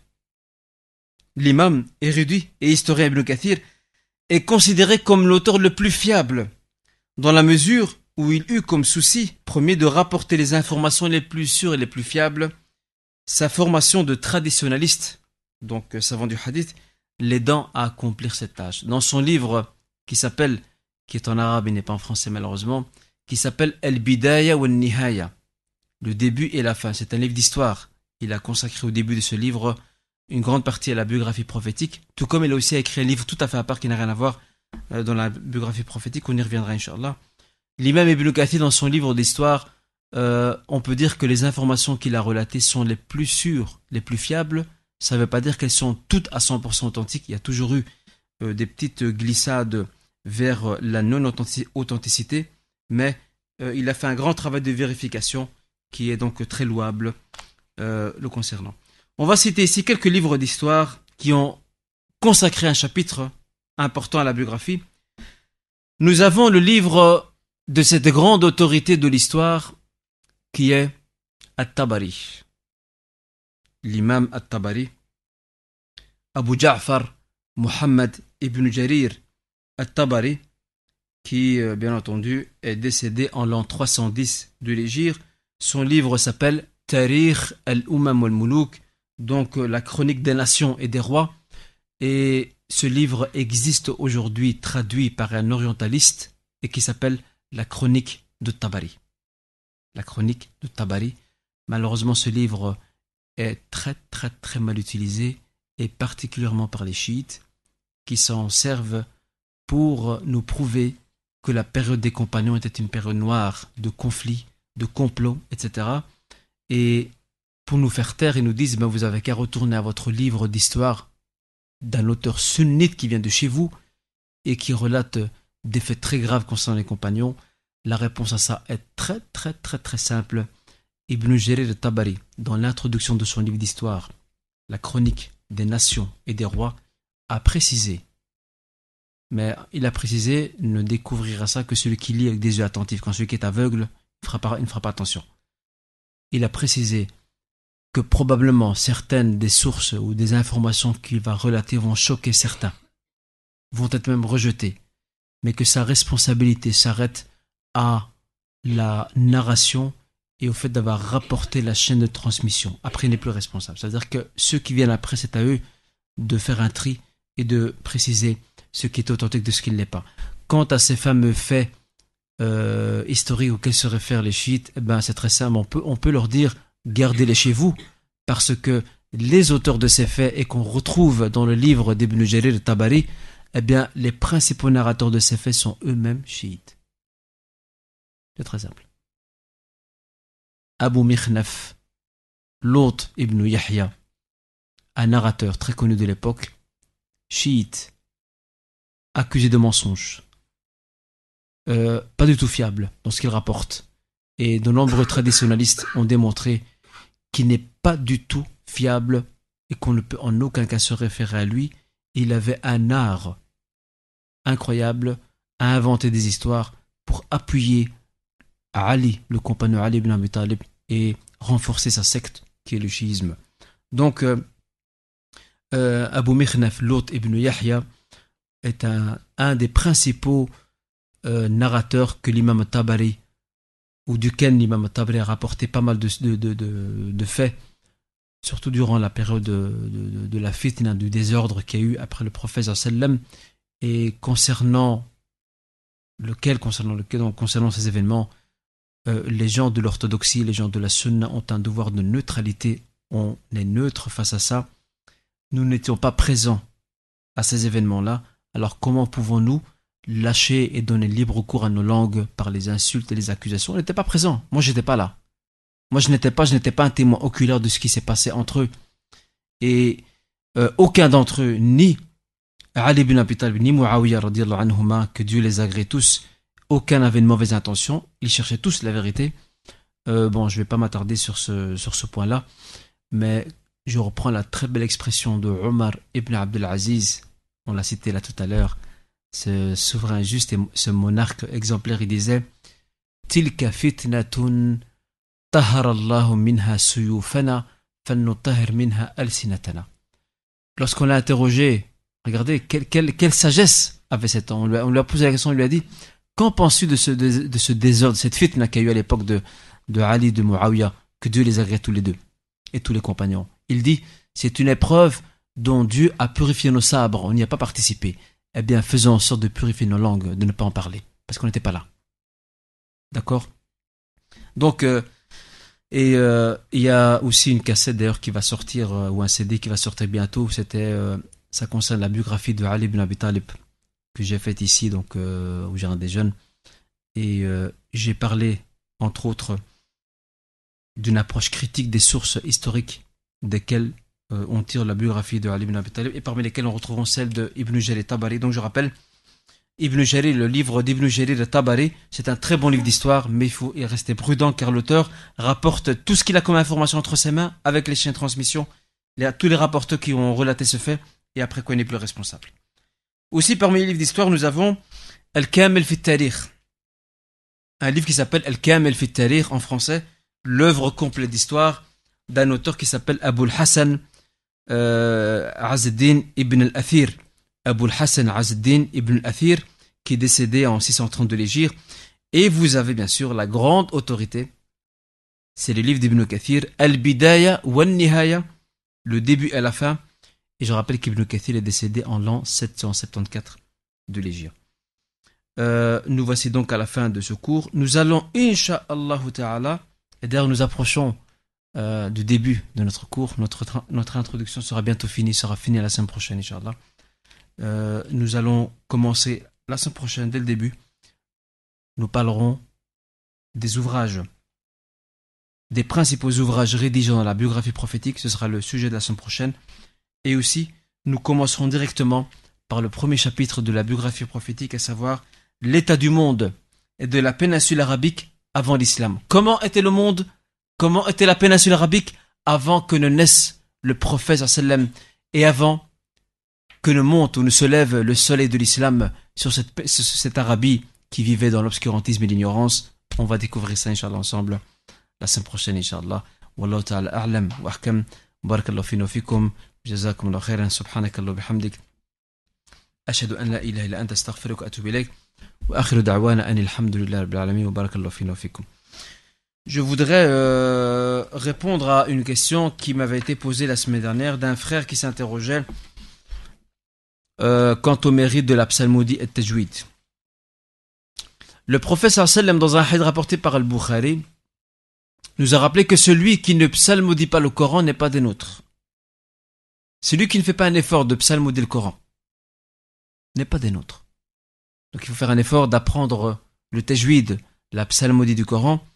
Et à ce sujet, euh, l'éminent euh, savant et spécialiste des, lectures du Coran qui s'appelle Ibn al-Jazari, qui a un poème dans ce domaine-là, dans le Tajwid, la, la, psalmodie du Coran, un poème où il reprend les règles de ça, il dit, dans un des passages, il dit «» مَنْ لَمْ يُصَحِّحِ الْقُرْآنَ آثِمُ لأنه به الإله أنزل, أنزل وهكذا منه إلينا وصل Il dit le fait de saisir la psalmodie du Coran. C'est une obligation pour chaque musulman. D'apprendre les bases. Les bases de la psalmodie pour lire correctement le Coran. Et il dit Et dans une autre euh, version de ce même vers,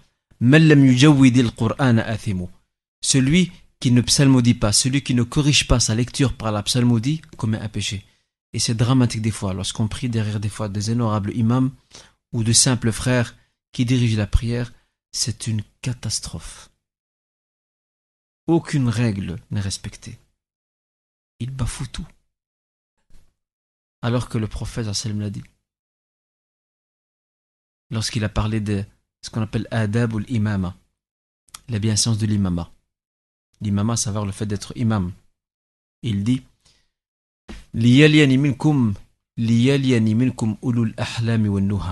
que se mettent derrière moi parmi vous les gens sages et les gens qui ont le savoir, la connaissance. L'imam est absent, on met n'importe qui devant. Il vous massacre la sourate. Il la. Aucune rahma, aucune clémence. Tu ne maîtrises pas euh, la lecture. Mets-toi en retrait, laisse quelqu'un d'autre qui soit donc beaucoup plus compétent. Et euh, bien sûr, il y a d'autres versets. Nous avons euh, entre autres le verset qui se trouve dans la sourate, donc El Muzammil, l'enveloppé, où Allah Azzawajal dit à son messager tartila et récite le Coran d'une façon aisée, posée. Ibn Abbas a commenté ce verset en disant ça veut dire Bayinhu explicite sa prononciation. Et plusieurs tabi'in, pieux prédécesseurs, se rejoignent Ibn Abbas dans l'explication donc euh, de ce verset. tartila et lis le, lis, le, lis le Coran avec aisance en étant posé, pas en étant précipité. Tu donnes à chaque lettre son droit, à chaque son long, elle met son temps, à chaque prononciation, son intonation, qui lui soit appropriée, tout ça fait partie du tajwid et nous devons apprendre le tajwid absolument auprès d'un professeur compétent. Rien à faire.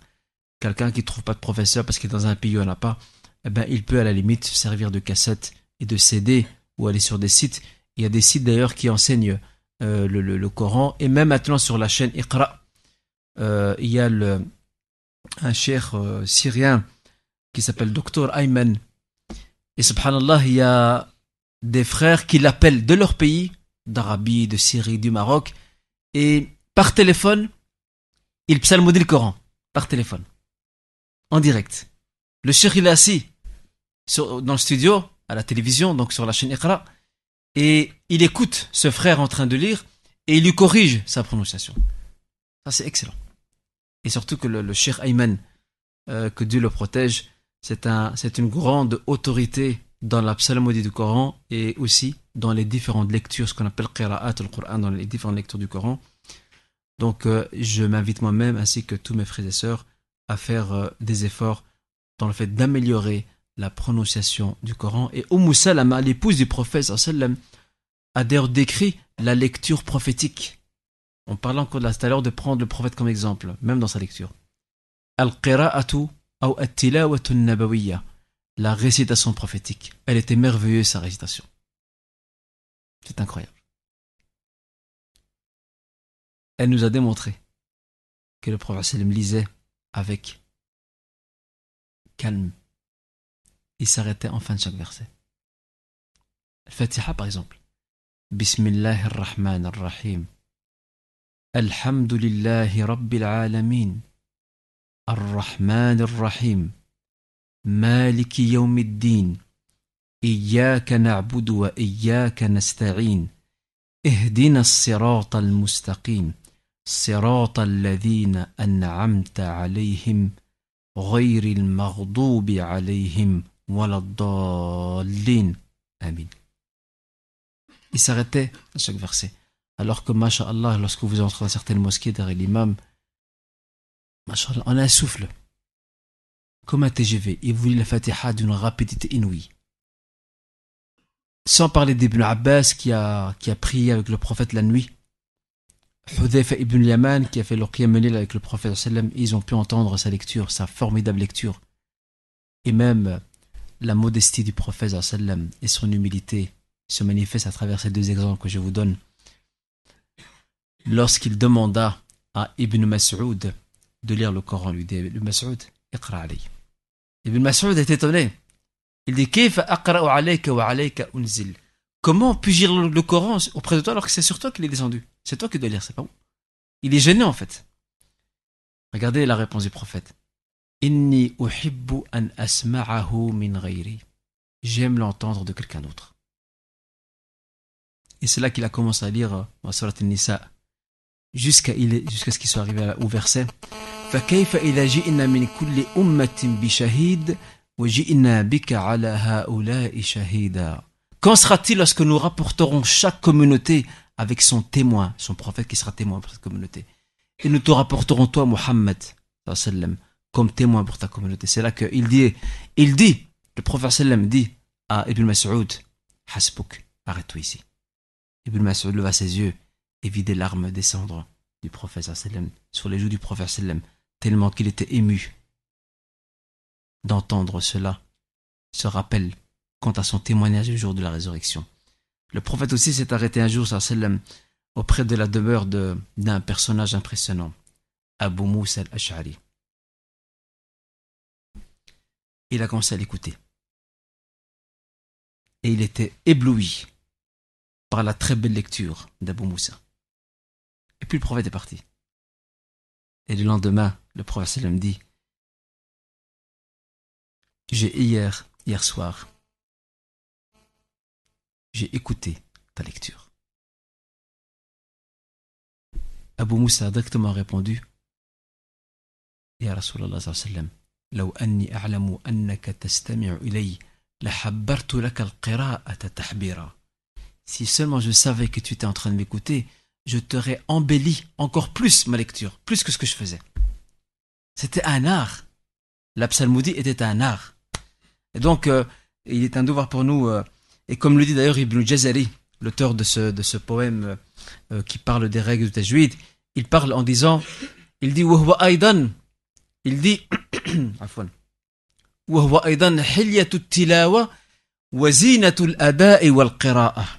il dit le tajwid, la psalmodie, c'est ce qui orne, c'est ce qui décore la récitation et c'est en même temps la beauté et la splendeur de la belle lecture ou de la bonne lecture ou de la bonne prononciation et de la récitation donc du Coran. Donc euh, faisons l'effort, chers frères et sœurs, euh, avec toute la récompense qu'il y a derrière. Et le prophète sallam dans euh, là, là, là, je recherche dans ma mémoire.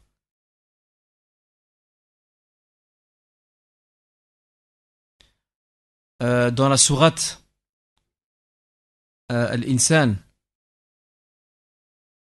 Allah Azzawajal parlant à son message, il lui dit وَلَا تُحَرِّكْ بِهِ لِسَانَكَ إِنَّا عَلَيْنَا جَمْعَهُ وَقُرْآنَهُ فَإِذَا قَرَأْنَاهُ فَاتَّبِعْ قُرْآنَهُ ثُمَّ إِنَّ عَلَيْنَا بَيَانَهُ Le prophète sallam, lorsque la révélation descendait, pour retenir le Coran, il essayait de lire très vite. Il bougeait ses lèvres très vite, afin de retenir, afin que rien ne lui échappe. Allah lui dit, t'inquiète pas pour ça. Rien ne va t'échapper. C'est nous qu'on va le préserver pour toi. Toi, juste suis. Tout simplement. Ne te, ne te hâte pas. Ne te précipite pas à, à faire bouger ta langue et à mouvementer ta langue pour retenir le maximum de versets. T'inquiète pas. Inna alayna jam'ahu wa Nous allons préserver le rassemblement de, ce livre et on va t'apprendre, t'enseigner sa lecture. Et vous savez que le professeur me rencontrait euh, chaque année. Combien de fois par an rencontrer Jubril Une fois par an. Quand ça? Pendant Ramadan. Il a jamais rencontré deux fois? Ah ouais, Le prophète sallam rencontrait Jibril une fois par an pendant Ramadan pour la récitation du Coran. Il révisait le Coran avec Jibril. Et sa dernière année, avant de mourir, l'année où il est décédé, il l'a rencontré deux fois. Et là, il a compris que c'était la fin. Et c'est pour cette raison que les savants du Tajwid, de la psalmodie du Coran, nous disent que les règles du Tajwid, elles ont une chaîne de transmission qui remonte jusqu'à Allah Vous imaginez? Ilm Tajwid, la psalmodie du Coran, a une chaîne de transmission continue qui remonte jusqu'à Allah Azzawajal. Pourquoi? Parce que c'est Jibril qui a enseigné le Coran au prophète. Et le prophète ensuite, il a lu lui-même. Et il l'a enseigné à ses compagnons avec les mêmes règles. Donc cela signifie que c'est Allah Azzawajal qui a inspiré Jibril. C'est Allah Azzawajal qui a inspiré Jibril à enseigner ces règles. Et c'est ensuite Jibril qui l'a enseigné au prophète. Et le prophète l'a enseigné à ses compagnons. Et les compagnons l'ont transmis à ceux qui sont après, euh, après eux jusqu'à nos jours. Et c'est pour ça qu'il y a des savants aujourd'hui, des grands maîtres de la lecture du Coran, qui ont une chaîne. On appelle ça ijaza dans le vocabulaire islamique. Ils ont une chaîne, une chaîne de transmission qui remontent de leur professeur, le professeur, leur professeur, le professeur du professeur, leur professeur, le professeur, le professeur, qui remontent jusqu'au professeur sallam. Vous imaginez? Mais ça, pour arriver à ce degré-là, il faut bosser dur. Il faut vraiment maîtriser sur le bout des doigts et des ongles la psalmodie, pas seulement les règles, même la prononciation, à tel point qu'il y a une totale harmonie dans la prononciation. Voilà, ça c'était par rapport à la question de notre frère qui voulait savoir quant à la psalmodie du Coran. Euh, il est clair que c'est la beauté du Coran. Et comme le dit le prophète aussi dans ce hadith rapporté par, euh, par Al-Hakim dans, dans, dans, son Mustadrak qui est un hadith authentique, il dit زينوا القرآن بأصواتكم فإن الصوت الحسن يزيد القرآن حسنا Embellissez le Coran par vos voix, car la belle voix ne fait qu'embellir le Coran. Voilà. C'est d'ici que je m'arrête, Inch'Allah. Barakallahu fina fikum, jazakumullah khairan, wassalamu alaikum wa rahmatullahi wa barakatuh.